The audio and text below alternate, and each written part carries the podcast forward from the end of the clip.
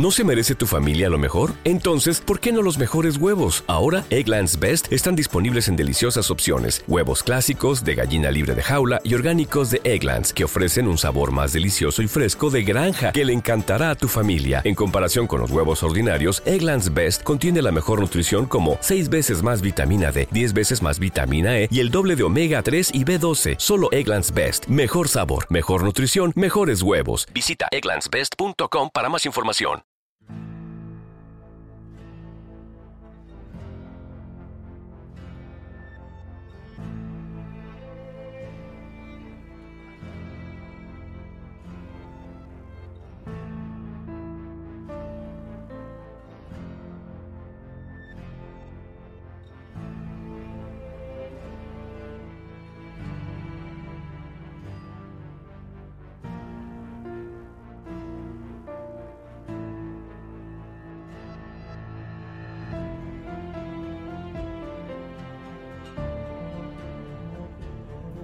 Bienvenidos a Expresa Westworld con destino, el octavo episodio de la segunda temporada, casi me atranco, pero no. Eh, esperamos que tengan una divertida travesía, como siempre, con mi compañera y querida amiga María Santonja, mi ayudante de tracción.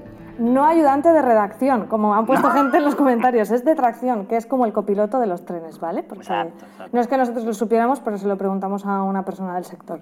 No es que estuviéramos muy puestos en trenes. Y no es machista, sino maquinista, lo que me toca a mí, que soy Richie Fintano, conductor de este programa barra tren que va hacia Es que lo decían que desconocido. la maquinista tenía que ser yo, por eso. Pues no sé por Dice, qué. ¿por qué es el maquinista y ella ayudante de redacción? Y yo, bueno, pues no soy ayudante de Muy redacción. indignado equivocándose, ¿no? Pues sí, bueno, eso suele pasar. Pero gracias por comentarnos, siempre nos gusta. Bueno, ¿quieres ser tu maquinista esta vez? No. ¿Hoy? No, sí, no, No. O sea, a mí conducir no me Es que gusta, a mí- trenes menos. A ver, quedamos en que yo sea maquinista porque a mí la gorra de maquinista me queda mucho mejor. Básicamente es por eso, Y no a mí por me, otra haga- cosa. me gusta hacerlo de chu, chu, y ya está. Bueno, hoy eh, vamos a hablar del octavo episodio de la segunda temporada de Westworld y nada, yo creo que mm, deberíamos ir ya con ello porque, en fin, el tiempo apremia. Y bueno, episodio número 8 ya, estamos en la recta final de, de la temporada. Mm, están pasando muchas cosas. Este a lo mejor es un capítulo un poco de transición, tal vez, al centrarse solo en un único personaje o en una única trama prácticamente. Eh, aunque nos descubre muchas cosas del pasado y del presente para que entendamos también un poquito el funcionamiento de, de las dinámicas de algunas de las tramas. Ahora iremos desarrollándolas, pero a mí me ha parecido un... Es un poco un spin-off de eh, Westworld, Sí, de un ¿no? personaje... Eso lo han dicho en algún comentario, ¿no? Me parece. Claro, es, es un personaje que ya conocíamos, en el que se centra el episodio, que es Ake- Akecheta, que tiene un nombre precioso, por otro lado, que es el jefe indio de la Nación Fantasma, pero a través de él conocemos todo su pasado, Y pero el se de- nos desvelan muchas y cosas. todo el de su gremio, en realidad. Exacto, Su de su gremio. gremio, no de su tribu ni de nada. su tribu y de... No, me refería más que nada por el grupo, más, o sea, refiriéndome más a su grupo a su... eh, sí, vamos, eh, la gente que va alrededor suyo y todo lo que es... eh, todo lo relacionado con la Nación Fantasma y demás. Bueno, antes empezamos con la ficha del episodio. El nombre del episodio es Kiksuya, que ¿sabes lo que significa? Por supuesto, pero te voy a dejar que lo digas tú. Significa... Que no sabe qué es Kiksuya. Significa recuerda en el idioma que hablan estos... eh, en- Fíjate que no me kiksuaya yo de eso, ¿eh? ¡Qué malo, por favor! Significa eh, recuerda en el idioma que es el, el Lakota, que es el idioma de la Nación Fantasma. ¿Cómo se llama? Lakota. No, Lakota. no Dakota, con no L. Dakota. Claro, Lakota. Lakota, Entonces, vale. Kiksuya significa recuerda. Muy bien. Está muy bonito, ¿eh? Están muy políglotas en esta temporada con los nombres de los episodios. Hmm. Eh, se emitió el 11 de junio en la cadena HBO España. El episodio está dirigido por Uta, Uta Briesvitz. No sé de dónde será Uta Briesvitz. Creo que es de un pueblecito de Soria. Me parece. Y hoy grabamos muy pronto, así que, bueno, la puntuación es alta, pero yo creo que se va a mantener en este episodio. Tenemos Hombre, que... yo creo que bajará un poquito, pues un pelín. Un poco, pero yo creo ¿eh? que se quedará alta, aunque suponemos que bajará. A día de hoy, en este momento que estamos grabando, está en un 9,6 en IMDb. Es, eh, a ver, el capítulo está muy bien, pero para un 9,6 igual es pasarse un poquito, me parece a mí. ¿A ti te ha gustado? Me ha gustado. aparte. Me ha gustado, pero no para darle un 9,6. O sea, me ha parecido lo que te estaba diciendo antes, creo que es un capítulo de transición que nos ayuda a entender muchas de las cosas y de las tramas que hemos visto hasta ahora, eh, para comprender también un personaje muy misterioso en un grupo más misterioso todavía y muy místico y demás. Y Del cual no hemos sido capaces de teorizar en toda la en absoluto, temporada. claro, porque es que es dificilísimo, porque no Pero había digo, nada que a ver si se confirma algo de la Nación Fantasma. Digo, no podemos confirmar ninguna teoría porque no nos hemos osado a hacer ninguna. Íbamos perdidísimos con esta Claro, gente. entonces eh, me parece un capítulo muy útil que no avanza en la trama absolutamente nada. Cosa que no me parece tampoco tan mal porque los dos últimos episodios hemos avanzado bastante, entonces tampoco hay tanta Sí, urgencia. ha sido- pero ha sido una, como una, un pa- una pausa, pero muy interesante. Y una pausa justo antes del desenlace De de la temporada. final. que Los dos últimos episodios son siempre los más potentes. eh, siempre, quiero decir, la temporada pasada. O sea, hasta ahora, Siempre, en toda la tradicionalmente, historia de Westworld ha sido así. tradicionalmente ha sido así. Pero bueno, que yo siempre pienso que cuando son estos capítulos centrados en un único personaje, es muy difícil encajar eso dentro de la temporada. Porque muchas veces, si eliges mal el momento, la temporada se te hace un poco más larga o te corta en un momento de mucha tensión dentro de la temporada en la que hay que descubrir muchas cosas, o a lo mejor el personaje que escoges además no es interesante. Pues creo que todas estas eh, salvedades las has sabido llevar bien eh, al escoger el personaje, el momento y lo que te quieren contar. Entonces, a mí, en, en definitiva, el episodio me ha gustado y me parece bastante útil. Pero no para darle un 9,6. Vale, bien. A mí- Si, a mí la nota numérica es pura anécdota, a mí no me gustan los, Los la- las an- análisis cuantitativos, hay que hacerlos Por eso cualitativos. suspendía matemáticas. También. No suspendía, ¿vale? Pero sacaba peor nota, porque las notas son una mierda. Claro. Bueno. Porque son con números. Eh, a mí me ha gustado mucho. yo no, no sabía, porque antes de ver el episodio intento no leer nada, luego ya pues me, me meto en el mundo de Reddit y allí me pierdo horas y horas. No sabía que iban a dedicárselo a este personaje y me ha gustado mucho.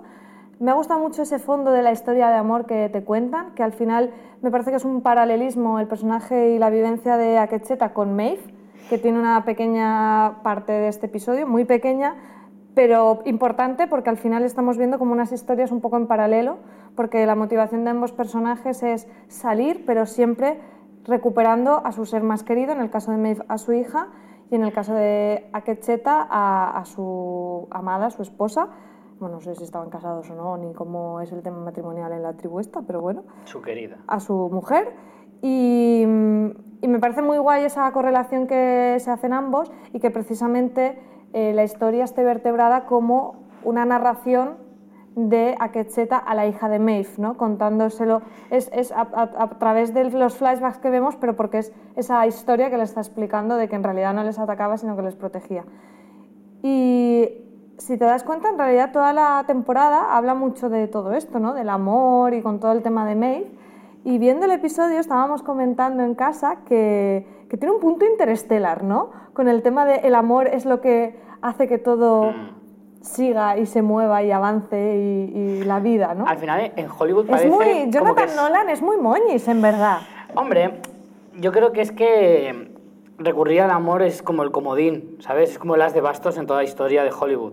Es como si al final todo se puede just- justificar porque lo has hecho por amor. Siempre encaja. Te estás siempre muerto queda por bien. dentro. ¿No crees que es siempre- porque ellos lo sientan? Piensa que esta, esta serie, sus creadores son además matrimonio. Lisa Joy y Jonathan Nolan y nos cuentan una preciosa historia de amor. Yo me imagino a Jonathan Nolan diciéndole todo a su mujer, no, lo hice por amor. O sea, no ha doblado la ropa, ya, por amor. No ha recogido la vajilla, por amor, cariño. Todo lo puede el amor. No, eso lo has, lo has entendido. Voy a usar yo en casa, mal. a ver qué tal me Muy funciona. mal lo has entendido. Pero yo me refiero a que, joder, no lo digo por Jonathan Nolan en este caso o Lisa Joy, me refiero a que generalmente, eh, por el que has puesto el ejemplo de, sí. de Interstellar, cualquier historia, siempre que diga no es por amor, ya funciona. Todas las historias. Siempre se mete alguna cosa porque al final es como las de bastos, es como siempre funciona, Aquí, siempre te va a dar o lo, ha hecho, o lo ha hecho Ford o es por amor. Exacto. Así, eso es el resumen de Westworld. Exacto. Bueno, pues eso. En definitiva, a mí me ha gustado bastante el episodio. Vamos ya a ir un poco... Eh, pero que me ha tocado la patatita, eh, también te lo digo. Ah, no, es ahora, bonito. es ahora bonito. ibas de tío duro, pues ahora te, te aguantas y te quedas con esa imagen. Eh, vamos a hacer un poco una excepción en este episodio. En vez de ir analizando por tramas, como prácticamente tenemos una trama única, vamos a ir cronológicamente, que creo que va a ser más sencillo. Mm. Eh, sí que es verdad que se van eh, viendo las, las tramas del presente y la historia que nos cuenta Quecheta de todo su recorrido vital que transcurre en 40 años o 50 años. Eso- Sí, se supone. Eso supone que en un montón de tiempo, pero bueno, Claro, porque no, no recuerdo bien. ¿Cuándo murió Arnold? uf, hace como 30 años por lo menos. yo ¿30 creo. años tanto? Yo ¿Seguro? creo que sí, ¿eh? Hombre, se supone Claro, fue que antes eran de abrir el menos- parque, ¿no? Claro, se supone que eran de la misma quinta, más o menos él y Ford, y Ford está ya machuchito. Mm. No, sí que puede ser que. Eso no lo recuerdo tanto. De la 30 primera temporada 40 decía. años, sí. No sé si fue, claro, a la hora de abrir el parque, que es en lo que Arnold estaba en contra. Eh, si era por eso, por lo que al final decide darse él mismo el toque de gracia. Mm. No me acuerdo. Pero bueno. Bueno, empezamos con William moribundo, sabemos que no estaba muerto del todo. No que estaba muerto, estaba de parranda. Estaba fastidiado, pero no estaba muerto, arrastrándose, llegando hasta el río. Tiene esa frase también como muy épica, en plan, no lo hagas ni se te ocurra, no vas a morir aquí hoy, ¿no? Porque él tiene como mucha la idea de que va a morir Igual en el otro día aquí sí. Claro, pero no hoy, no todavía, dice. Y, y entonces ap- aparece eh, a Quecheta y le dice, te recuerdo, y se lo lleva, con tampoco mucha, mucha dulzura, ¿no? Lo carga No. allí en el caballo. Claro. Y es más, luego lo descarga con la misma dulzura o o incluso menos. A mí estas frases de William de no vas a morir hoy, aquí, me hace pensar que quizá pueda ser como la muerte de final de temporada. Un Ed Harris ya, también la edad que tiene, las dos temporadas. Westwell ya ha cogido como peso. Y que jueguen con la amenaza de la muerte, pueden hacer la jugada de, ah, no está muerto, pero es que al final de la temporada el gran giro puede ser la muerte de William. Puede ser, porque en realidad ese fue el giro de la primera temporada con Anthony Hopkins y además siempre tienes la opción de volver a sacarlo, como están haciendo con, con Ford. Eh, no me extrañaría, no me parece mala, mala teoría tirada, está bien tirada. Que vamos. muera al final de la última temporada. Sí. ¿La apuntamos como teoría? Venga, Venga, tuya, va, va, me la apunto, va. Como hemos hecho pocas. Sí. Luego tendremos que hacer un, un- un- en el último episodio un, un apartado especial de teorías una a una, porque madre mía. sí, sí, sí. Bueno, en el campamento, allí es donde vemos que efectivamente en el campamento de la Nación Fantasma también tienen a Maeve, que la habían secuestrado en el episodio, ¿fue en el anterior? Sí, Creo que sí, fue en sí, el anterior. Justo. Y bueno, vemos... Que ahí no solo los está que la habían herido de muerte. ¿La habían herido? No, no, digo a la, la hija de Ah, Maeve. no, a la la hija, hija de vale, Maeve vale. está en el campamento de la Nación sí, sí, Fantasma. sí, sí. Y bueno, vemos que hay un. El primero de los flashbacks es precisamente eh, la hija de Maeve con Maeve con una piedra con el símbolo del laberinto, enseñándoselo a su madre, a Maeve, diciendo que se lo ha dado el fantasma. Aquí ya te empiezan a decir un poco que la historia de, de este episodio va a ser también esa relación entre ellos dos, que es bastante importante, del fantasma con la hija de Maeve. Y a mí me ha llamado la atención, que si lo piensas es muy lógico, como casi que la historia está más centrada en el pasado que en el presente, tenemos muchísimo peso del tema del laberinto, que era. Todo el gran leitmotiv de la primera temporada. Hmm. Y también podría serlo prácticamente de este episodio, porque al estar enfocado en el pasado, lo que pasa que aquí ya se va cruzando el laberinto con la puerta. O sea, tenemos un poco los, los dos temas, pero el laberinto tiene mucho peso y vemos chorro mil veces el, el símbolo del laberinto en este episodio. Sí, no, además eh, lo usan para también explicar de alguna manera la trayectoria o el recorrido que hace este propio personaje, como él también BP vuelve a tener grandes noticias para todos los conductores. Cuando vayas a repostar tendrás un ahorro de hasta 40 céntimos por litro en Península y Baleares y 35 céntimos por litro en Islas Canarias, incluyendo la bonificación del gobierno. Cada vez que visites una estación BP en la península y Baleares, puedes ahorrar y disfrutar de todas las ventajas que ofrecen en su programa Mi BP. Y si lo haces desde Canarias, podrás disfrutarlas a través del plan Dino BP. Así que ya sabéis, BP nos lo pone fácil para ahorrar al máximo estés donde estés.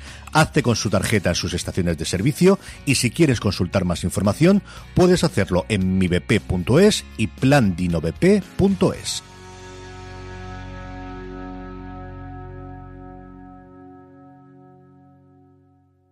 This holiday, whether you're making a Baker's Simple Truth turkey for 40 or a Murray's Baked Brie for 2, Baker's has fast, fresh delivery and free pickup, so you can make holiday meals that bring you all together to create memories that last. Baker's, fresh for everyone. Free pickup on orders of $35 or more. Restrictions may apply. Choose from a great selection of digital coupons and use them up to five times in one transaction. Check our app for details. Bakers, fresh for everyone. Quien de alguna manera se, eh, se obsesiona con ese símbolo. De hecho, es el que, que potencia la marca del laberinto, eh, Claro. a Quecheta. O sea, es Es el un que, community manager, Es ¿no? el que la distribuye y la hace mainstream, el Sí, sí, símbolo. sí, es verdad, es verdad. Eh, a mí durante todo el episodio estaba pensando en la niña y yo miraba su cara y la niña, yo pensaba, la niña debe estar diciendo, vaya turra, me está soltando este que lleva tres horas contándome su vida. Y yo diciendo, que quiero mear.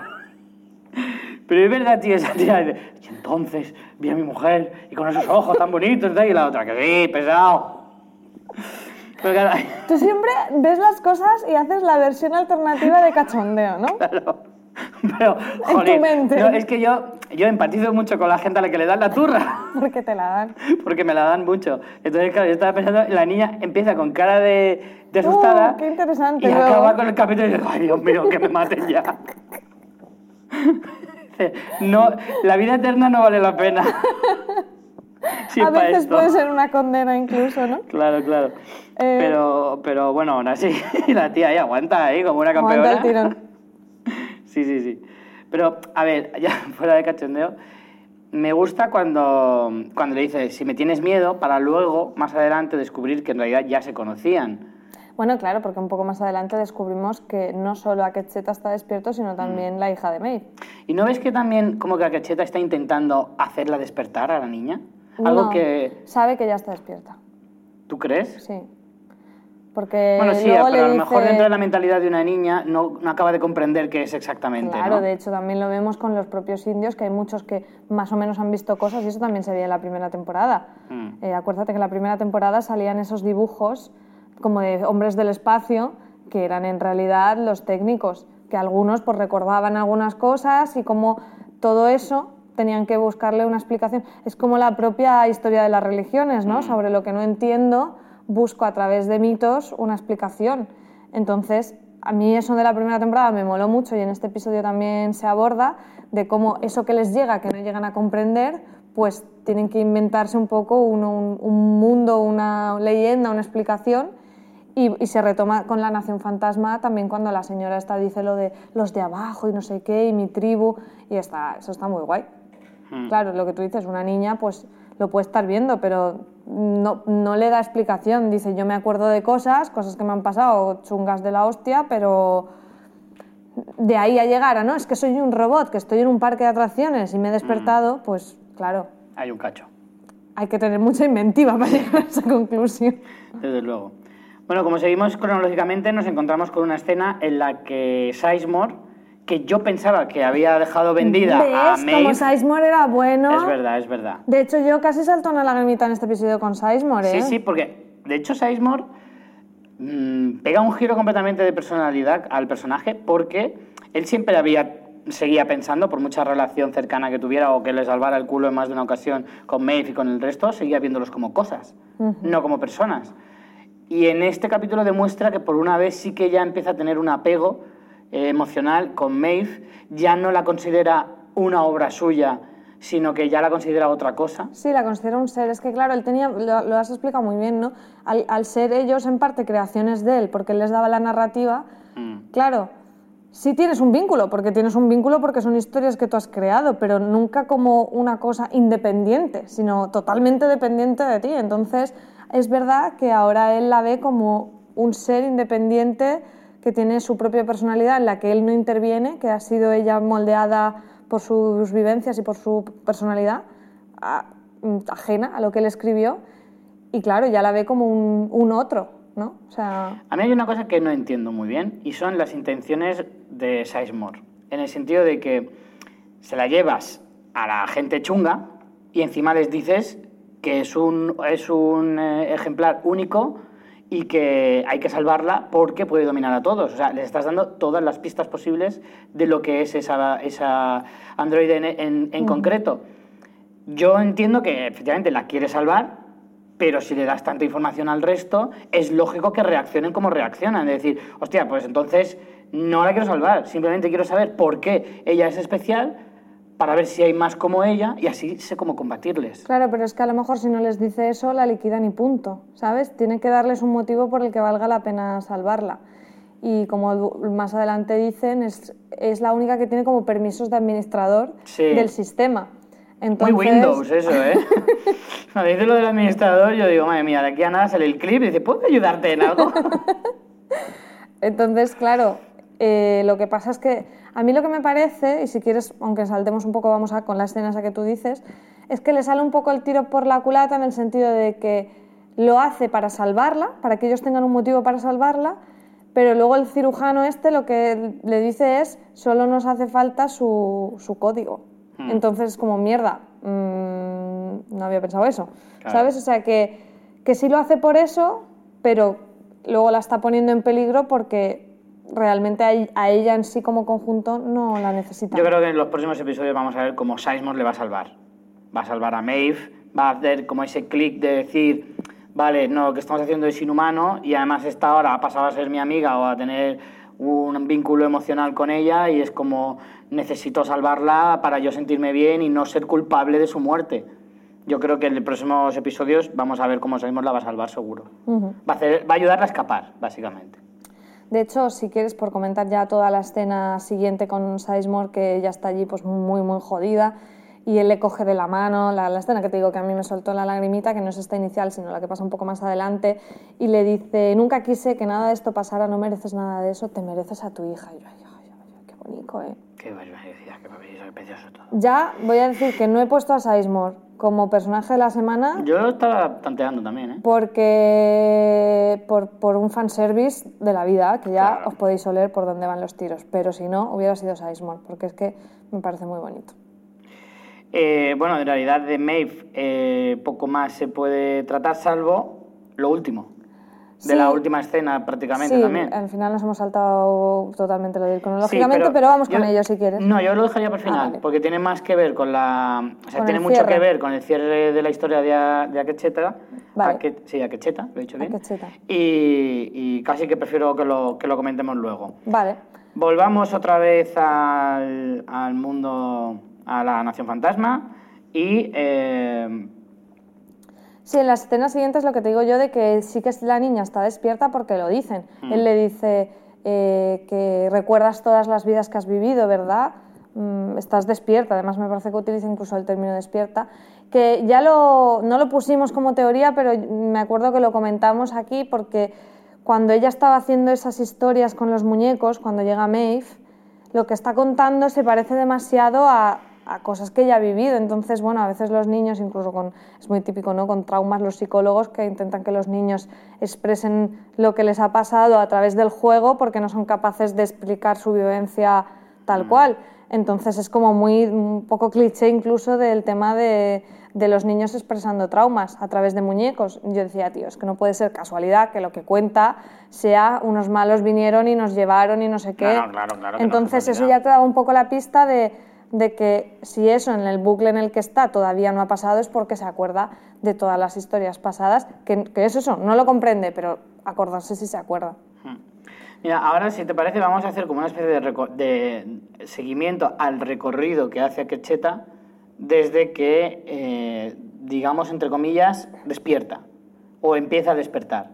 Claro, porque él vemos que anteriormente, cuando le dice lo de yo he vivido, mm, recuerdas todas tus vidas y yo las he tenido, él inicialmente no era esto, este indio de la nación fantasma, sino de otra tribu que no tiene un nombre normal, que es una, un rollo más campestre y pastoral, como le dicen en la serie incluso, tranquilamente, que estaba con su mujer en el poblado y tal, tranquilamente, pero un día pues se va de paseo y se encuentra con el percal del pueblecito en el que, en el que Dolores, mm, bueno, en el, Mata que, en que- Arnold. en el que Arnold se suicida a través de Dolores, por decirlo de alguna manera rebuscada, pero bueno. Dolores suicida a Arnold. Eh, y allí encuentra en la barra, ¿no? Como cuando Arnold se preparó para el suicidio, el whisky, sus gafas y un cenicero. y un, Un cenicero en forma de laberinto. un atrezo del laberinto, que eso es un poco como... No lo han justificado mucho. Decían, No. Tenía una impresora láser de esa de hacer Sí. androides y un día se aburría y empezó y es el laberinto. En fin. Y entonces, a partir de ahí, él... eh, es como que vincula dos cosas. Él está en esa fase que ya vimos eh, que sufrieron algunos androides en la, en la primera temporada, que Arnold les intenta dar conciencia, pero se vuelven locos porque al oír la voz interior de la conciencia pues no lo comprenden y se, se vuelven majaras. Entonces él está ahí un poco que no llega a estar loco del todo, pero no asimila muy bien esa conciencia que está tomando y se dedica a ir haciendo pues chapas del laberinto, mm, no sé, camisetas, estampadas, todo cosas del laberinto, pues en la cabellera de uno, en una piedra, así. De hecho, a un chiquillo allí de la tribu le dice a la mujer, oye, Se le está yendo la chapa a tu chico, está ¿eh? haciendo un poco la Sí, chapa. sí, sí. Entonces, eh, bueno, luego vemos que como falla, dentro de esos fallos se lo llevan a Delos, vemos ese Delos además, esas instalaciones de Delos más antiguas, ya sospechamos, vemos de hecho a la Bernard de esa época, que es una mujer que es como la jefa de comportamiento, Ah, que sí. es el- el, Una chica pelirroja, ¿no? Sí, es el cargo que asumiría muchísimos años después Bernard. Y allí eh, ya, ya vienen con la cantinela de lo hizo Ford, porque dice que eh, Ford ha pedido que reescriban una historia para esos indios, que es la de Nación Fantasma. Entonces tú aquí ya dices, ha sido Ford. Aquí tomate. Aquí es donde Ford ha metido eh, la baza. Entonces le meten la historia al personaje de, de la quecheta jefe indio de la Nación Fantasma, que lo dice él muy épico, porque, claro, es que este con Ford es normal que haga buenas migas, porque es muy de frasecitas como Ford, si te das Nos cuenta. Si nada más levantarte por la mañana y dices, llévate mi corazón, ¿sabes? Es como que yo lo máximo que digo por la mañana es quitar el codo de la cara. o sea, es que es verdad. Claro. Yo lo he pensado, yo digo, recién levantado, dices, llévate mi corazón, ¿no? Y tú pon el mío en el tuyo, en tu lugar. Por favor, si te, desde por la mañana estás así, de profundo, no te que decir cómo estás a media tarde ya, ¿eh? Claro, y por eso con Ford, pues casan muy Nos bien. ha fastidiado. De hecho, explicando esto, también lo dice muy bonito, dice, renací y esta vez salí escupiendo fuego. Toma ya, así, casi nada. Diciendo, bueno, pues eso, que le habían hecho un indio destroyer. Sí. Eh, a mí me hizo gracia eso de decir, lleva nueve años sin actualizar. Nueve años sin Pero actualizar. eso es más tarde. Sí, pero bueno, pero cuando él llega. Ah, bueno, sí, es verdad, eso es más tarde. Eso es cuando ya le han convertido ese en el, en el indio destroyer total. Mm.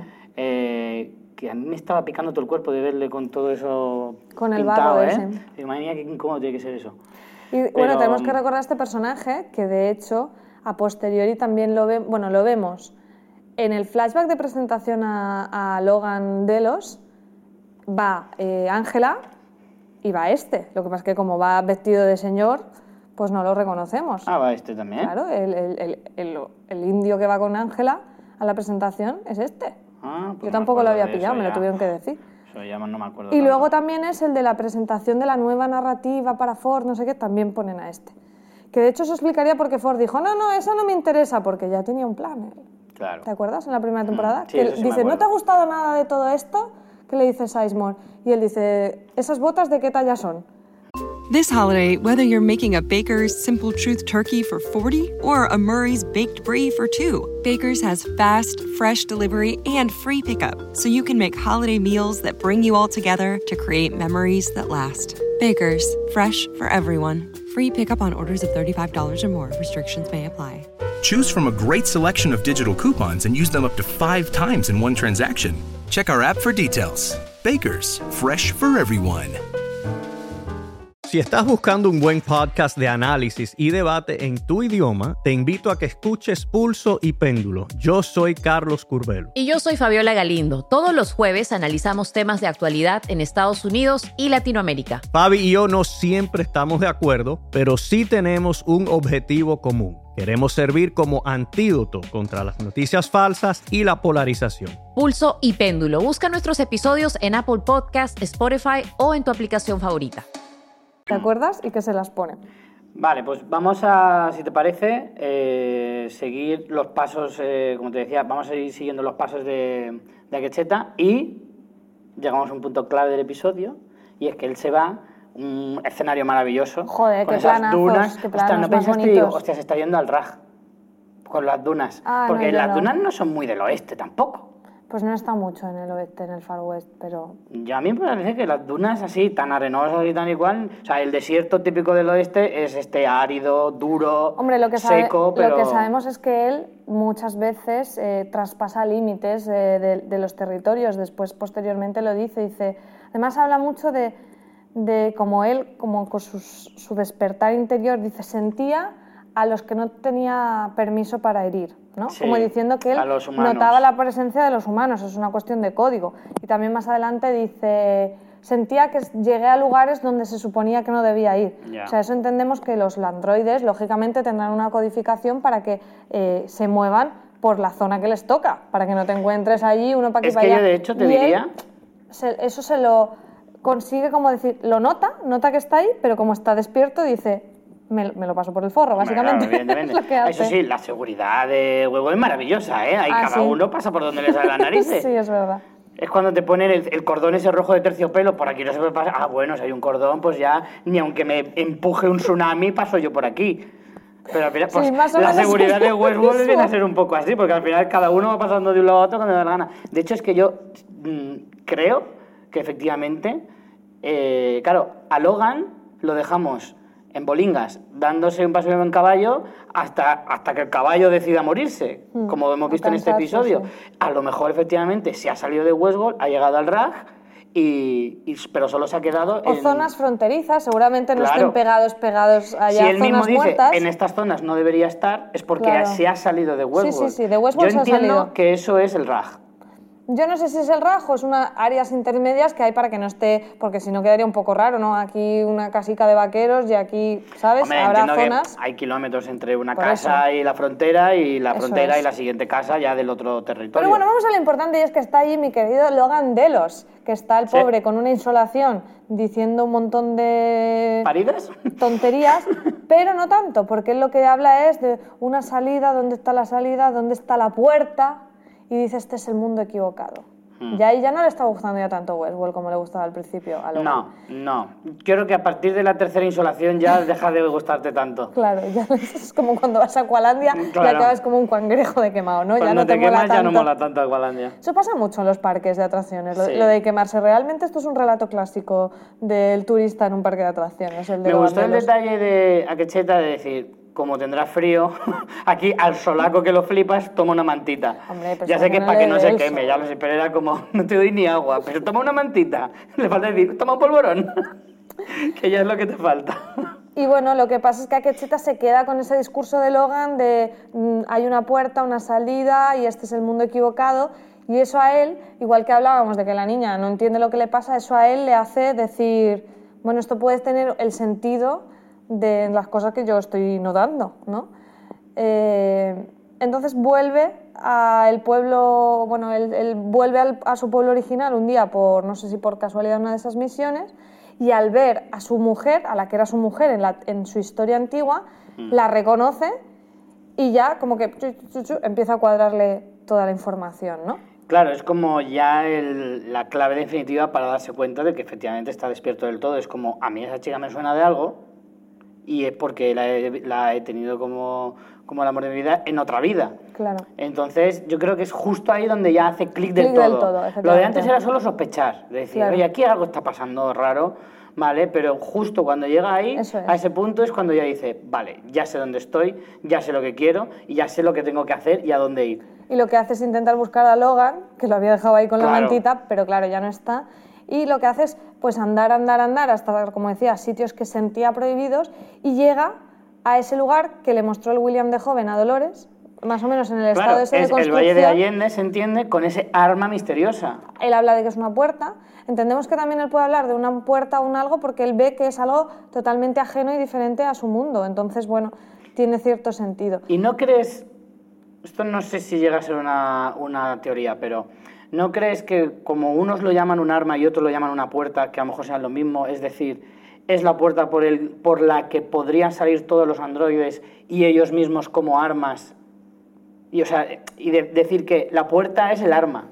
¿Por qué? Porque la- las Para la balas, por así ¿no? decirle, son los androides. Sí, no existe un arma como tal. La polisemia. No es, tiene. no es un láser mágico que puede destruir el mundo, sino que ser. es más, eh, más metafórico que, que físico. Sí, podría, podría ser. Eh, bueno, lo que hace es que él ya tiene clara su misión, que es salir de allí, pero no sin antes, igual que Maeve, en el, mismo- en el caso, para, como decíamos, una historia paralela, es sin contar con su mujer, que la medio secuestra, pero cuando ya está ahí de paseo tal, pues Medio secuestra o la secuestra entera también. Sí, ¿eh? bueno, la, la secuestra entera. Pero ya en mitad del paseo y tal le dice esa frase tan bonita del llévate mi corazón cuando te vayas y eso También le hace clic le a hace ella. clic a ella y el amor todo lo puede. Claro, por supuesto. Interestelar es lo mejor que hay. Y bueno, y ahí tienen pues una cena romántica con la hoguerita, todo muy bonito, que ellos ya tienen claro que esa misión quieren hacer juntos. Luego, frases también, porque ella tampoco se queda corta en frases. Koana, que se llama ella, dice, siento que te he amado en muchas vidas. Qué bonito. Por favor, A la Richie. gente dicen una cosa así Claro. y dices, toma mi coche. es que de verdad, qué bonito. Al final, Todo es amor hasta que llegan los majos de Delos un día con escafandras, ¿te fijaste? sí. A mí me dio... ¿Por qué están con escafandras? Hombre, ¿eh? porque, no sé. Porque hay mucho polvo. Por el olor, a lo mejor, no sé. No sé, tampoco me llamó... o Siempre sea, está la teoría esa de que están en otro mundo o algo. Nah, yo no creo eso. No sé, a mí me rayó mucho lo de las escafandras, la verdad. Están en una isla, eso sí, pero no Ya. están en, un, en otro planeta. Esa, creo que además esa teoría ya se ha desbancado. Mm, nunca del todo, pero Bueno. bueno.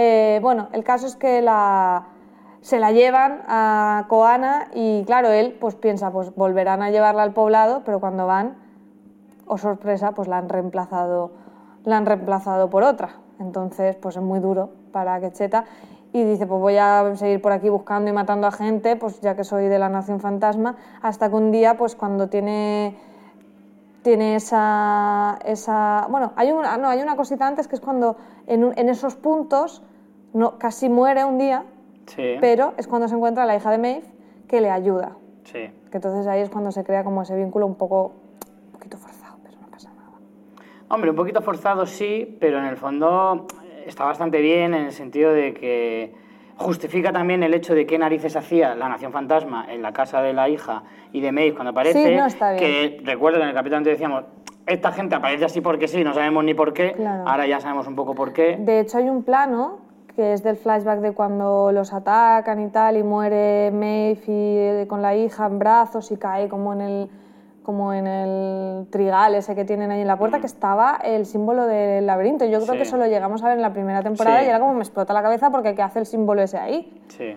Y era este hombre que se comunicaba un poco mal. También te digo que. Mm. un poquito de conversación no hubiera venido mal. Este es el que por WhatsApp solo se comunica con... Con emoticonos. Con emoticonos. Pone alguna palabreja de vez en cuando. Que no cuesta, que es gratis. claro. Lo que pasa es que, claro, lo que digo que está un poco. No, no me parece mal que hayan creado el vínculo entre ellos, pero que esa devoción que él tiene por como salvar a la niña también sea solo porque un día cuando estaba ahí jodido le dio un poquito de agua, me parece que podían haberlo justificado un poquito mejor. Sí. Eh, el caso vuelve al poblado y ve eh, que no solo su mujer ha sido reemplazada, sino que empiezan a reemplazar a varios. se y supone eso... que han pasado muchos años también. Se Ya, supone claro. que esto han ido pasando décadas casi, como quien dice. Sí, sí. Y bueno, décadas no, pero sí varios años, Años, porque no llega a la década, pero, pero sí, eso también ayuda a que otros de la tribu, como esta señora así mm, de las más ancianas de la tribu, se dé cuenta también de que algo raro está pasando y también Se habla de su propio alguna hijo, de manera. decir, es que mi hijo lo, lo noto raro. es como, No sé por qué, la cara me- yo recuerdo haberlo hecho de otra manera. es como un día que te, te cambian a tu novia. Además, le llamo Juan y no responde. Le llamo Francisco y se gira, no entiendo. Sí, sí, es, tiene un punto gracioso, pero a la vez muy triste, ¿eh? porque, Sí, jolín, sí, sí. cuando lo piensas. Y es como cuando hablan de esos mitos de los que hablábamos antes, y él ahí ya también se le enciende la bombilla y también suelta otra frase de esas de, de la había buscado en todos los sitios a mi amada, menos más allá de la muerte. ¿Qué dices? De verdad. A mí hay una cosa que me raya que dicen, vienen de abajo. Claro, porque acuérdate que las instalaciones de Delos son Sí. subterráneas. Sí, pero... El, bueno, sí, vale, el laboratorio sí, claro. Es que yo estaba pensando en el, en el supercuartel general ese que estaba en Chaltap, Claro, pero yo creo colina. que allí no los llevan pero- para reparaciones y tal. Yo creo que irán a los laboratorios más cercanos para cosas así más Mm. pequeñas y allí es donde crean. Hombre, un fallo a lo mejor, pues el departamento de comportamiento, pues sí que está allí, pero para, para más el apuñalamiento y disparo habitual, pues tendrán los puntos esos cercanos. Aparte que ellos los han visto también seguramente cuando van a recogerlos, que los ponen en modo avión, porque Mm. ellos llegan en, en los, los mini jeeps estos sin puertas. Mm. Entonces, tienen que verlos, en o sea, les tiene que quedar alguna, bueno, lo que hemos hablado, que se les queda. Sí. Y esta es la parte que tú comentabas que te molaba, que dicen que es la versión Alpha 2 y que no se había actualizado en una década. Eso me pareció curioso, pero también te desvela mucho sobre el funcionamiento de ellos, ¿no? Los que despiertan.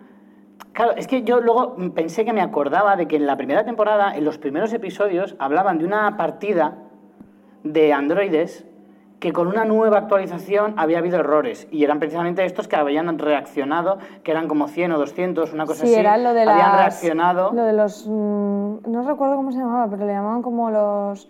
Bueno, lo que al final despertaba la memoria. Era Sí. esa actualización, eso es la- lo de la primera temporada, esa actualización que era para que fueran perfeccionando su- sus narrativas, su comportamiento, Sí. tenían como algo de recuerdo para poder ir, claro, lo que hemos hablado muchas veces, sin recuerdo no hay aprendizaje. Y a partir de ahí es cuando Dolores despierta, de hecho.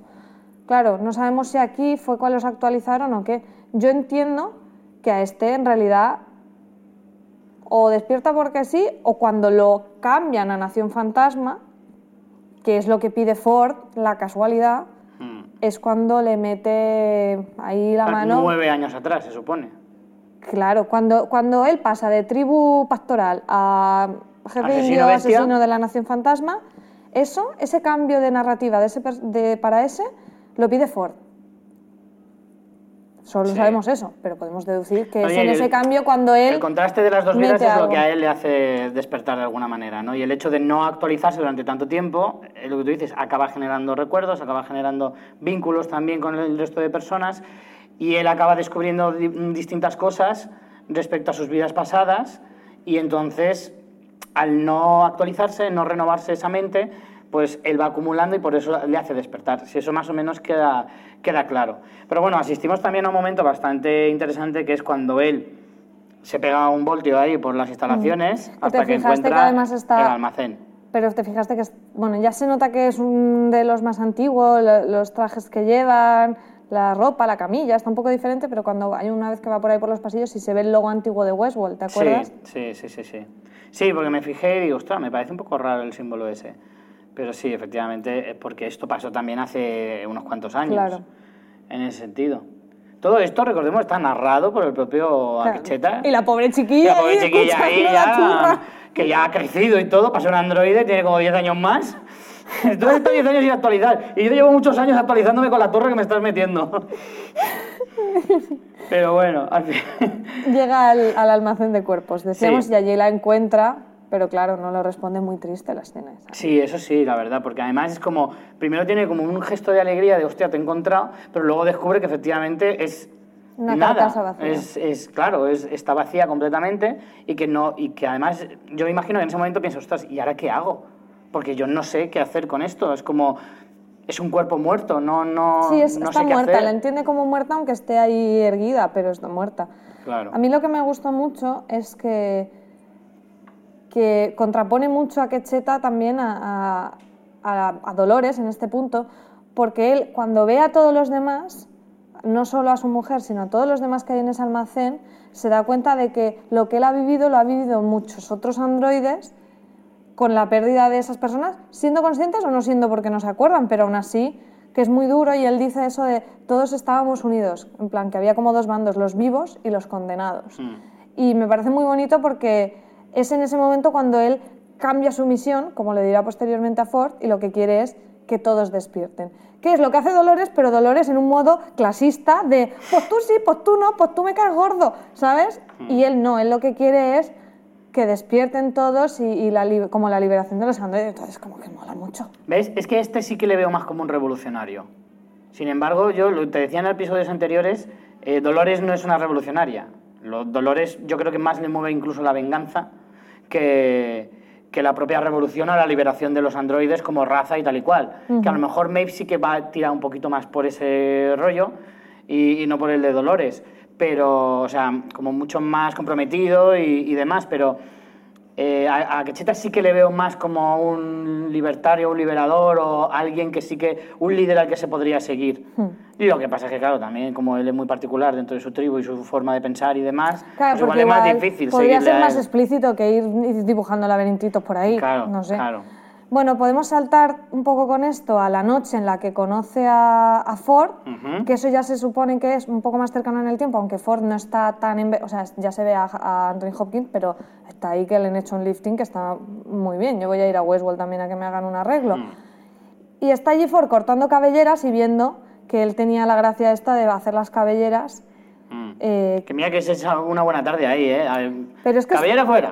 pintar, Está muy guay porque es como dentro. que cuando es el símbolo de que han visto la luz y entonces los matan porque saben que van a revivir y se hacen como una marca, como una especie de tatuaje de yo soy de este grupo, pero en un sitio en que los humanos no lo vayan a, a ver. Hmm. Por eso cuando en el primer episodio este personaje nuevo de, de Delos, que también no sé si es de comportamiento o cuál, este que tiene la nariz grande, encuentra una cabellera, ve el símbolo de- del laberinto Ah, y se sí. queda súper loco, en plan, ¿esto qué es? Pues ahora entendemos que eso es una cosa que hacían entre ellos como, como eso, como simbología de que estaban despiertos. Que es retorcido, pero mola. Pero el propio Lawrence lo tenía. Lawrence En la primera la temporada, tenía. la primera vez que vemos el tatuaje en una cabellera es a Lawrence que lo descubre el hombre de negro. Bueno, pues a lo mejor está despierto, pero despierto. medio echándose la siesta. No sé, no sé.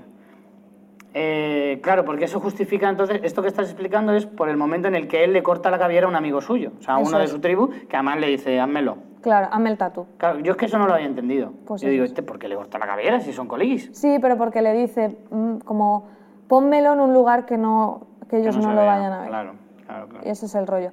Y bueno, luego con el encuentro este de Ford lo que hablan es de, pues eso, de que uno se ha estado observando al otro. Sí. Y explica, él verbaliza, le hace el análisis y verbaliza lo de, bueno, mi objetivo que me dieron era el honor de mi tribu, pero yo ahora tengo otro objetivo que es eh, encontrar la puerta que- y que todo el mundo lo, lo sepa, liberarnos a todos. Y está muy guay, es muy bonito. Mm. Y Ford le dice, bueno, pues mantente ahí quieto, pero que cuando, cuando pase una cosa muy chula que va a pasar, ya vais a full.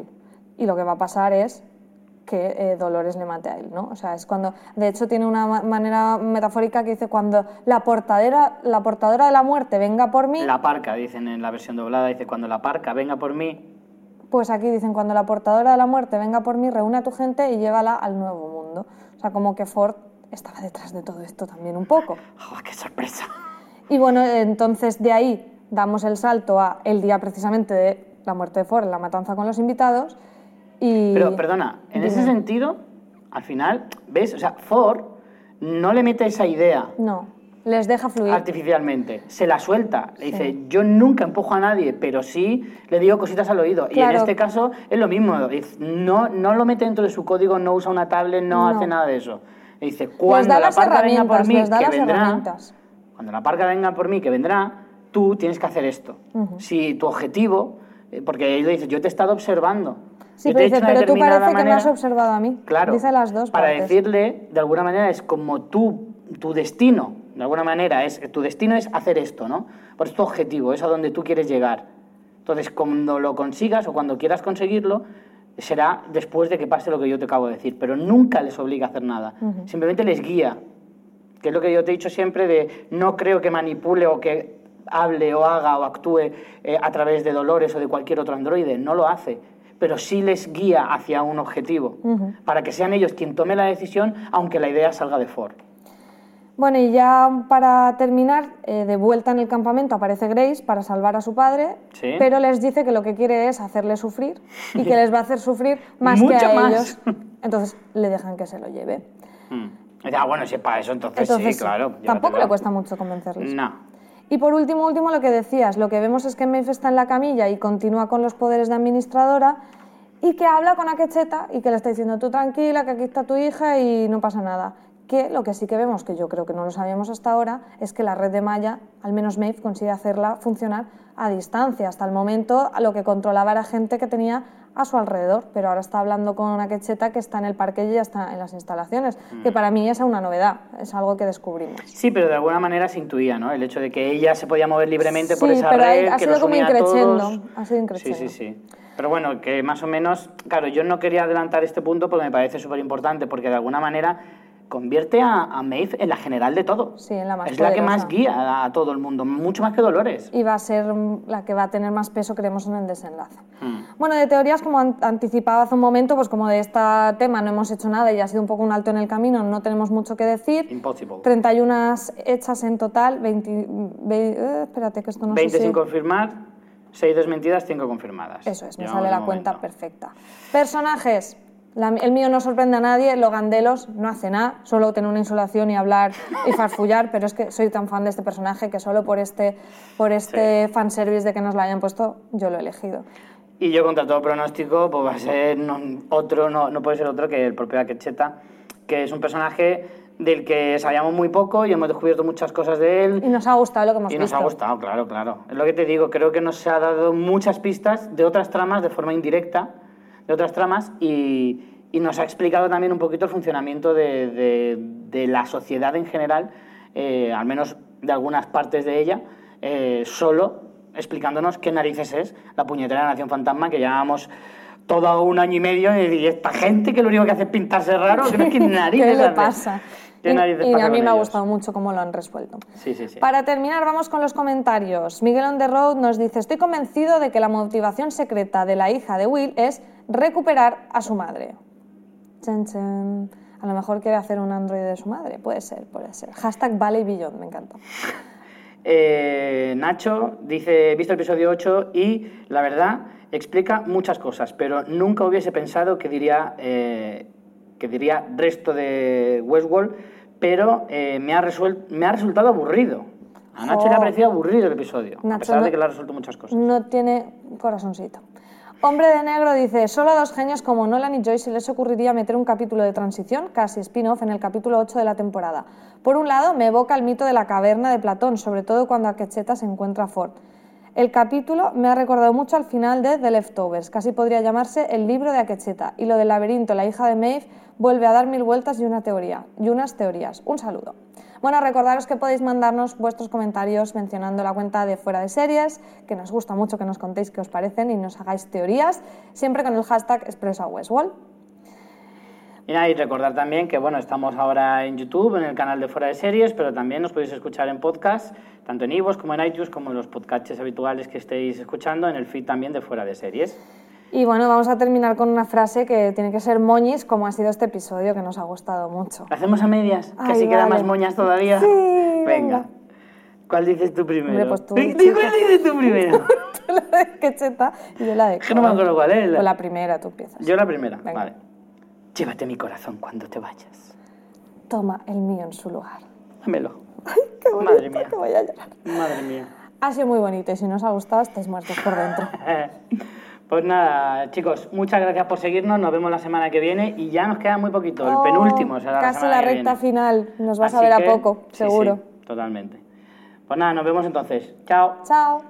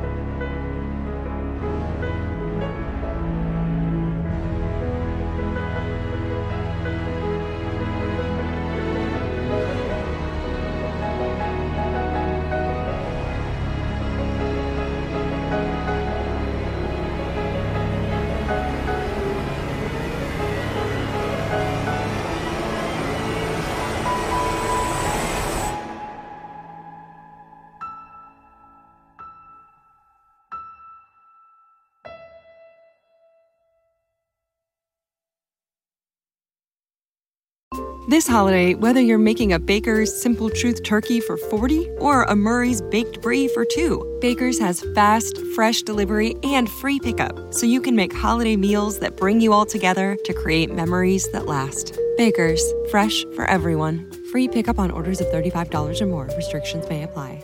Choose from a great selection of digital coupons and use them up to five times in one transaction. Check our app for details. Baker's, fresh for everyone.